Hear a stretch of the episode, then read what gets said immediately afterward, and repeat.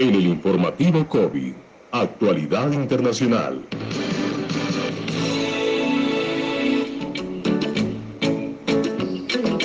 En Colombia son las 12 del día 32 minutos. En Roma, Italia, son las 6 de la tarde 32 minutos. Establecemos comunicación a esta hora con la ciudad eterna, con la doctora Dora María Peñalosa Yabur. ¿Quién es ella?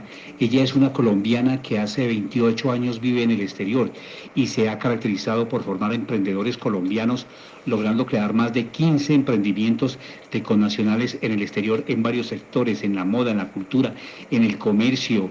es una profesional de alto nivel y una de las expertas en pymes y que conoce, muy bien la economía mundial y qué es lo que debemos vender y qué es lo que debemos comprar en estos tiempos.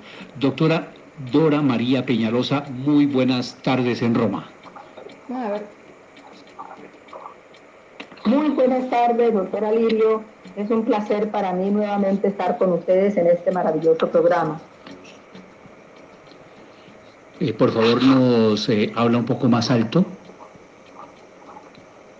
Aló, aló. ¿Me escuchan? Perfectamente, sí. Eh, doctora María, María, Dora María Peñalosa, ¿qué es lo que le vendemos nosotros los colombianos desde hace muchos años a Italia? Bueno, es decir, eh, me gustaría rápidamente, eh, le podría decir los productos inmediatos por nuestro tiempo, pero eh, cuando se habla de compra y venta estamos hablando casi siempre de referirnos a la balanza comercial y la balanza comercial entre Colombia e Italia pues, normalmente, excepto en el 2014, ha sido siempre negativa, lo que significa que es más lo que Colombia importa desde Italia que no lo que Italia le importa a Colombia.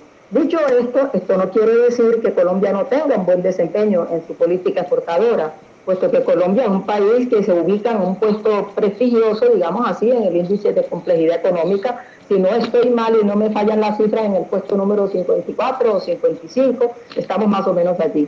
Normalmente lo que Colombia le vende a Italia, llamémoslo así para sectores, para comprendernos mejor, estamos hablando de la industria extractiva lo que es el sector de minería, el sector de carbón, eh, carbón en piedra, carbón térmico, que es un sector, eso es de la parte de eh, energética, digamos así. Mientras que en las no mineroenergéticas, o sea, en las que son todos los productos donde venimos en la parte agroindustrial, eh, Italia le compra a Colombia muy bien todo lo que son productos agrícolas, bananos, cacao, flores, en especial las rosas, y uno de nuestros productos que se ha posicionado muy bien acá, eh, prestigioso, es la piña, dándole nosotros la batalla a Costa Rica, que como usted sabe es nuestro mayor competidor en, en Italia. Entonces, pues allí estamos haciendo un buen desempeño. Justamente hoy estamos con, con un container, con unos empresarios de Medellín. aprovecho para, para incentivarlos a que sigan, a que nos contacten eh, vendiendo piña precisamente para Italia y también para países como Ucrania, donde estamos posicionando nuestra piña. Otros productos interesantes eh, que también Italia le compra a Colombia son los metales comunes, en el caso del oro, el ferroníquel o el platino. Y, eh, y los productos alimentarios que, bueno, no podíamos no hablar de nuestro café también del atún, del aceite de palma, del azúcar de caña o del azúcar de remolacha.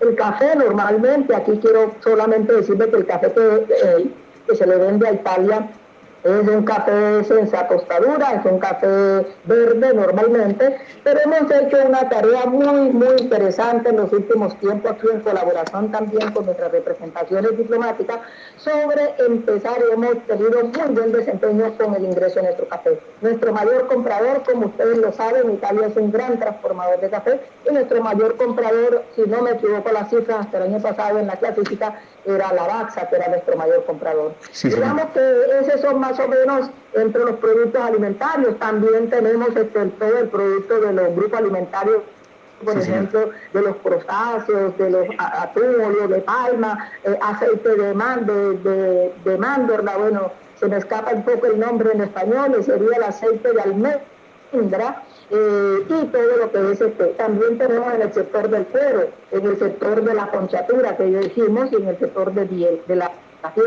Es claro que eh, también existen otros sectores de otras industrias. Sí, señora. Doctora Dora María, eh, con todo este comercio tan interesante que usted nos está narrando, podemos sintetizar brevemente cómo se han afectado esos negocios, esa comercialización entre Colombia y e Italia con la pandemia. Brevemente, doctora Dora María, por favor. Ahora, las claramente han bajado.